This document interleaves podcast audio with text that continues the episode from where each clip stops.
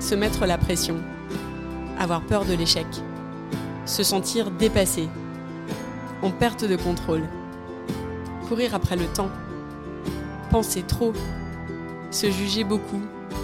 Le perfectionnisme est un piège. Bonjour, je suis Gaëlle, coach certifié et perfectionniste en rémission. À travers ce podcast, je veux vous aider à décrypter les tours que nous joue notre cerveau dans cette course vaine qu'est le perfectionnisme.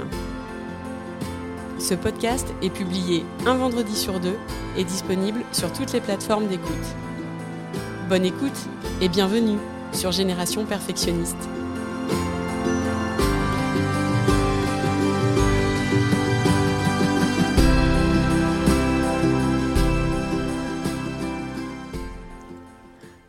Bonjour à tous, vous écoutez l'épisode 29 et aujourd'hui on va parler de la notion de people pleasing. Alors si vous êtes familier avec les termes anglo-saxons, vous savez probablement que le people pleasing décrit le fait de chercher à faire plaisir aux autres. Euh, et c'est en fait un trait qui est assez fort chez euh, les perfectionnistes. Et ça me semblait donc être une très bonne idée de vous en parler. Alors, il n'y a rien de mal à vouloir être gentil, à vouloir plaire aux gens, à vouloir faire plaisir. Mais euh, si lorsque vous le faites, vous vous sentez anxieux, vous vous sentez stressé, euh, vous avez le sentiment de vous éparpiller euh, face aux nombreuses demandes pour lesquelles vous êtes sollicité, si vous manquez de temps, si ça vous puise votre énergie, il est fort possible que vous soyez dans ce schéma de people pleasing. La nuance du people pleasing, c'est qu'on oublie nos propres besoins pour faire passer ceux des autres en premier. En d'autres termes, le people pleasing, il se caractérise par des schémas de pensée et de comportement où la priorité est mise sur ce que les autres pensent versus ce que vous pensez. Alors, à quoi ça ressemble d'être un people pleaser? Dans cette quête de vouloir faire plaisir, on a du mal à dire non. On s'excuse tout le temps, on s'inquiète euh, régulièrement de ce que pensent les autres, on prend la responsabilité de certaines choses qui se passent, même lorsque ce n'est pas de notre faute.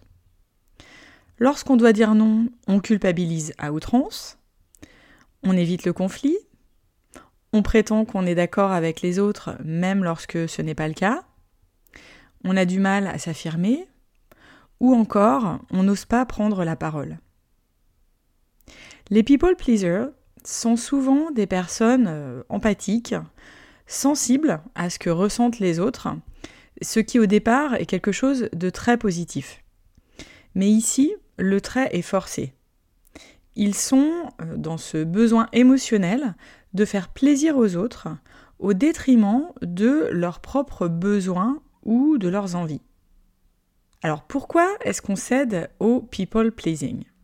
Le people pleasing, c'est un schéma assez classique pour les perfectionnistes.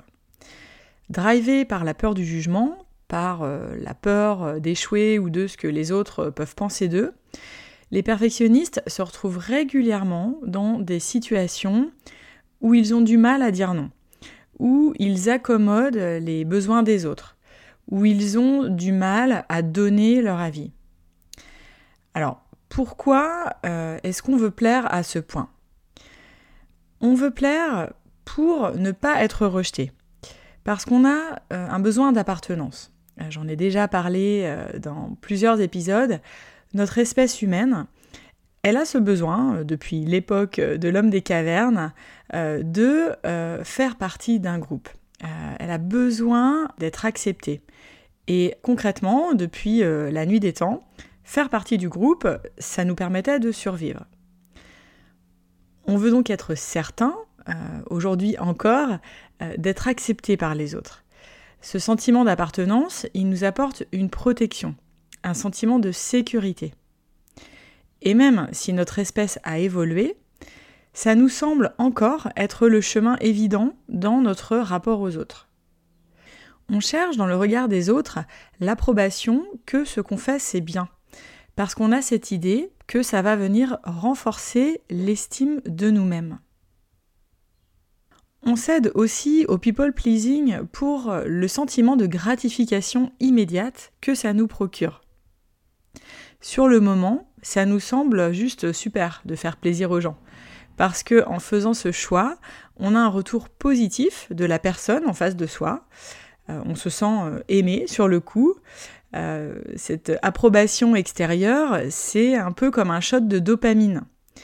alors, c'est ce qu'on croit, Sauf que, euh, on le verra, écouter ses propres besoins et agir en fonction de ce qu'on veut vraiment pour soi, c'est ça la récompense sur le long terme. Parce que euh, on est bien plus honnête avec soi lorsqu'on est dans cette dynamique. On veut plaire à ce point, je crois aussi, lorsqu'on est une femme, parce que historiquement euh, et socialement, on a été conditionné dans cette idée de plaire. On attend de nous de ne pas faire de vagues, euh, d'être sage, euh, de ne pas parler trop fort, de ne pas trop donner notre opinion. On a probablement hérité de l'histoire des femmes avant nous, qui ne devaient pas rendre les choses ou les autres inconfortables. Et je dirais même qui devaient s'assurer que les autres ont bien tout ce dont ils ont besoin. Dans notre rôle de mère, euh, de conjointe dans notre place au travail, il y a cette idée qu'on doit pouvoir être présente et répondre aux besoins des uns et des autres. Et ça, quelque part, avant les nôtres. Tout ça, ça bouge ces dernières années. Il y a beaucoup de mouvements euh, qui se sont mis en place pour faire porter la voix des femmes beaucoup plus fortement. Et je pense que c'est euh, clé en fait pour avancer. Euh, je vois encore trop de femmes autour de moi qui n'osent pas demander une augmentation ou une modification de leur poste au travail, qui culpabilisent dès lors qu'elles veulent partir en week-end avec les copines en laissant euh, monsieur gérer les enfants, euh, ou encore d'autres qui s'attribuent toutes les questions de logistique de la famille parce que c'est ancré depuis des générations que c'est à elles de le faire ce schéma de people pleasing, euh, donc je l'ai dit, on pense qu'il va euh, nous apporter des choses, ou en tout cas on le fait par défaut, euh, mais le truc c'est qu'il a des conséquences.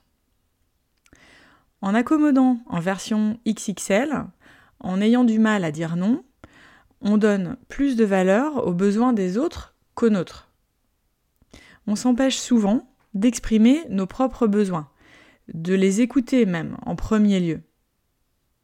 Quand on fait ça, on se ment à soi-même, car on s'éloigne de qui on est vraiment, de ce qui compte pour soi. On va mettre en place des scénarios dans notre façon d'être, dans la façon dont on s'exprime, dans ce qu'on choisit de dire. Euh, on a en fait trop peur de ce que les autres vont penser de nous si on s'exprime, euh, si on dit un mot euh, plus haut que l'autre. Et donc, on s'efface en quelque sorte on met un masque et euh, on s'éloigne de notre authenticité. Sur le moyen et long terme, une autre conséquence, c'est qu'on se crée beaucoup d'émotions inconfortables. Sur le moment, on a ce shot de dopamine, je, l'ai dit tout à l'heure, donc euh, qui est plutôt chouette, mais qui est de courte durée. Si en disant oui à l'autre, on se dit non à soi-même, on va nourrir un sentiment de frustration, du ressentiment, du stress et euh, probablement une fatigue importante euh, à force de rumination. Tous ces efforts à rendre les autres heureux avant euh, de prendre en compte nos propres besoins, c'est épuisant. Alors, quelles sont les solutions pour sortir de ce schéma? C'est l'objet de l'épisode, de vous partager des clés pour vous défaire du people pleasing. La première clé, pour moi, c'est de comprendre l'importance de se détacher du regard des autres. On n'est pas tous égaux face à ce sentiment d'appartenance au sein du groupe. Certains d'entre nous vont être bien moins sur deux face euh, au collectif et vont avoir plus de mal à s'affranchir du regard de l'autre. ils vont nourrir beaucoup d'inquiétudes et se poser beaucoup de questions dans leur façon d'évoluer au sein des groupes. Ils vont donc développer une hyper-vigilance euh, pour éviter d'être jugés, pour éviter de déplaire. Sauf que, on l'a vu, c'est épuisant. On ne peut pas savoir ce que pensent les autres à notre sujet. Je vous renvoie aux épisodes du podcast 17 et 18, ce que les autres pensent de nous, euh, qui font partie des épisodes, je crois, les plus écoutés du podcast. Dans ces épisodes, je vous explique donc à quel point est-ce qu'on n'a aucun contrôle euh, sur ce que les autres pensent à notre sujet. Alors bien sûr, c'est difficile de se détacher complètement du regard des autres.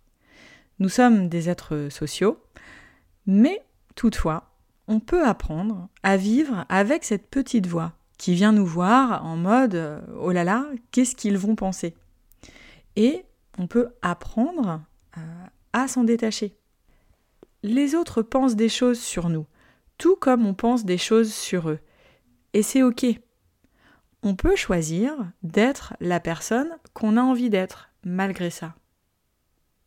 Notre capacité à être aimé ne dépend que de la personne en face de soi, de ce que cette personne a envie de nourrir comme pensée et comme émotion à notre égard.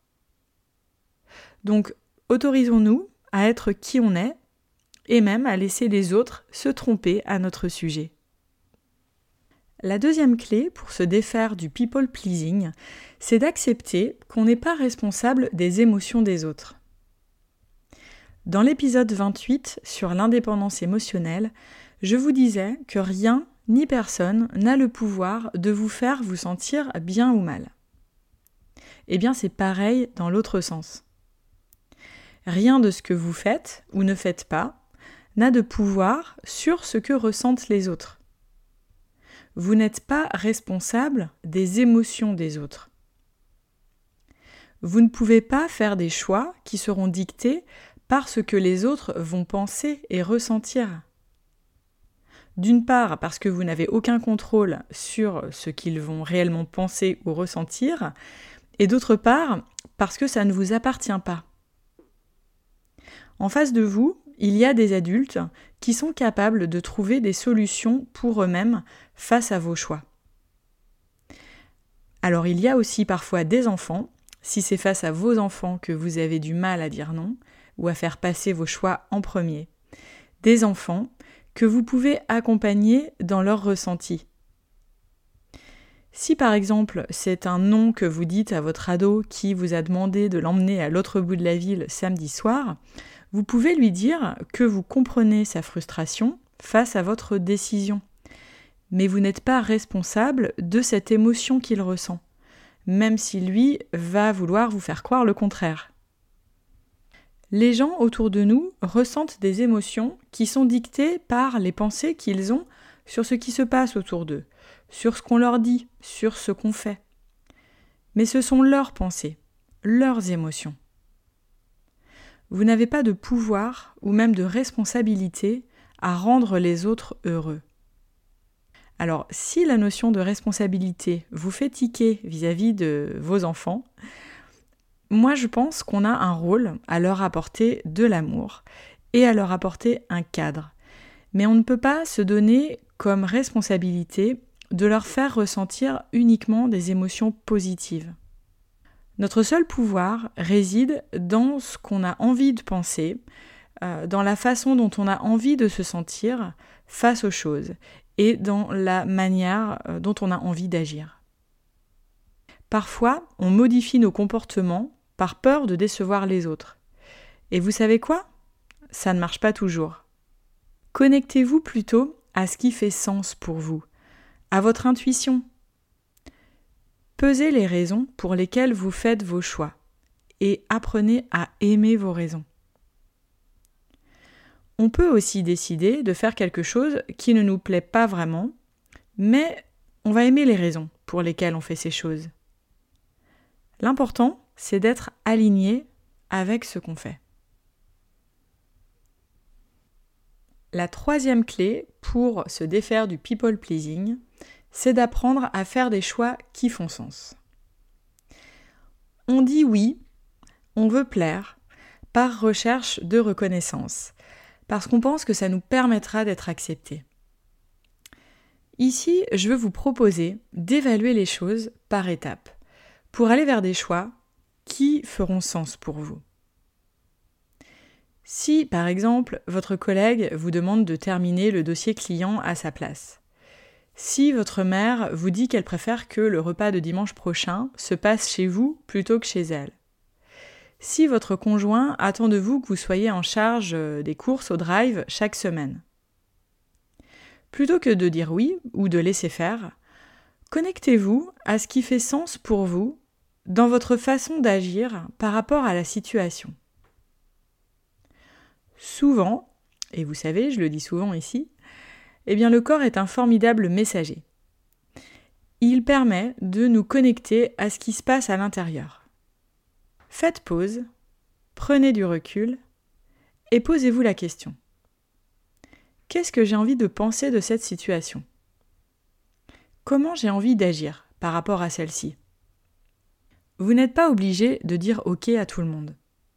Priorisez ce qui compte pour vous et prenez le temps pour le faire.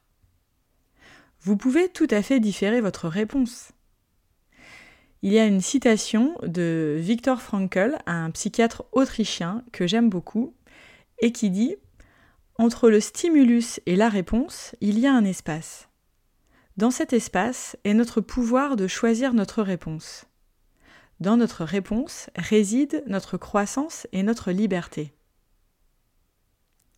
Prenez le temps de répondre. Vous pouvez tout à fait dire Eh bien écoute, je regarde mon agenda et je regarde ma to-do et je te dis dans l'après-midi si c'est possible pour moi de terminer ce dossier client. Ou bien vous pouvez dire à votre mère, je vais voir avec mon conjoint et on te dit comment on voit les choses. Ou encore, troisième exemple, vous pouvez entamer une discussion avec votre conjoint sur euh, le drive hebdomadaire en disant que vous aimeriez revoir un peu la distribution de cette tâche parce que idéalement vous aimeriez bien euh, lui déléguer une semaine sur deux. Il sera peut-être plus facile de prendre le dossier client, mais de ne pas accepter que le repas se passe chez vous dimanche prochain. Tout est OK. Ce que je veux ici, c'est que vous puissiez apprendre à vous rassurer sur vos choix, à vous faire confiance sur ce qui fait sens pour vous. Vous n'êtes pas obligé de vous excuser sur chacun de vos choix. Vous pouvez exprimer vos besoins avec honnêteté. Ça ne veut pas dire être égoïste. Commencez petit. Trouvez des exemples dans votre vie où vous allez pouvoir tester les choses. Et puis, euh, s'il y a un besoin de poser des limites, euh, lorsque les autres euh, semblent peut-être franchir certaines lignes trop importantes pour vous, je vous renvoie à l'épisode 8, qui s'appelle justement Poser des limites, où je décris exactement comment faire. J'espère que cet épisode vous aura éclairé sur ce qu'est le people pleasing et sur les solutions à mettre en place pour apprendre à s'en libérer. Je vous rappelle les trois clés proposées. La première, c'est de comprendre l'importance de se détacher du regard des autres. La deuxième, c'est d'accepter que vous n'êtes pas responsable des émotions des autres. Et enfin, la troisième, c'est d'apprendre à faire des choix qui font sens. Je crois sincèrement que c'est en appliquant ces clés que vous vous rapprocherez d'une vie plus intentionnelle, où vous accéderez plus facilement aussi à l'estime de vous-même. Je serais ravie d'avoir vos retours sur ce sujet. Euh, n'hésitez pas également à partager l'épisode autour de vous si vous pensez qu'il peut aider des proches. Et puis, je suis là aussi si vous avez besoin de quelqu'un qui vous tienne la main sur ce chemin.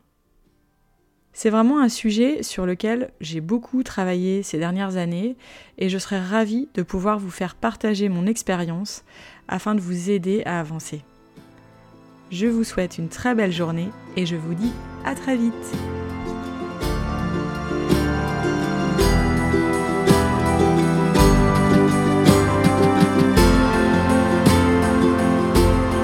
J'espère que cet épisode vous a plu. Si c'est le cas, je vous invite à le partager autour de vous, à me laisser un commentaire ou un avis. Un avis 5 étoiles, c'est ce qui permettra de toucher et d'aider un plus grand nombre. Et ce sera vraiment un soutien très précieux que vous pourrez m'apporter dans ce projet. Vous trouverez tous les éléments dont je parle dans les notes de l'épisode.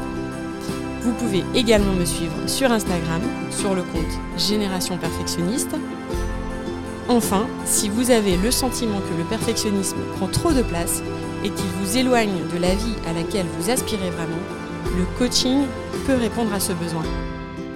Vous pouvez me contacter et je me ferai un plaisir de vous aider. Je vous dis à très vite pour un nouvel épisode.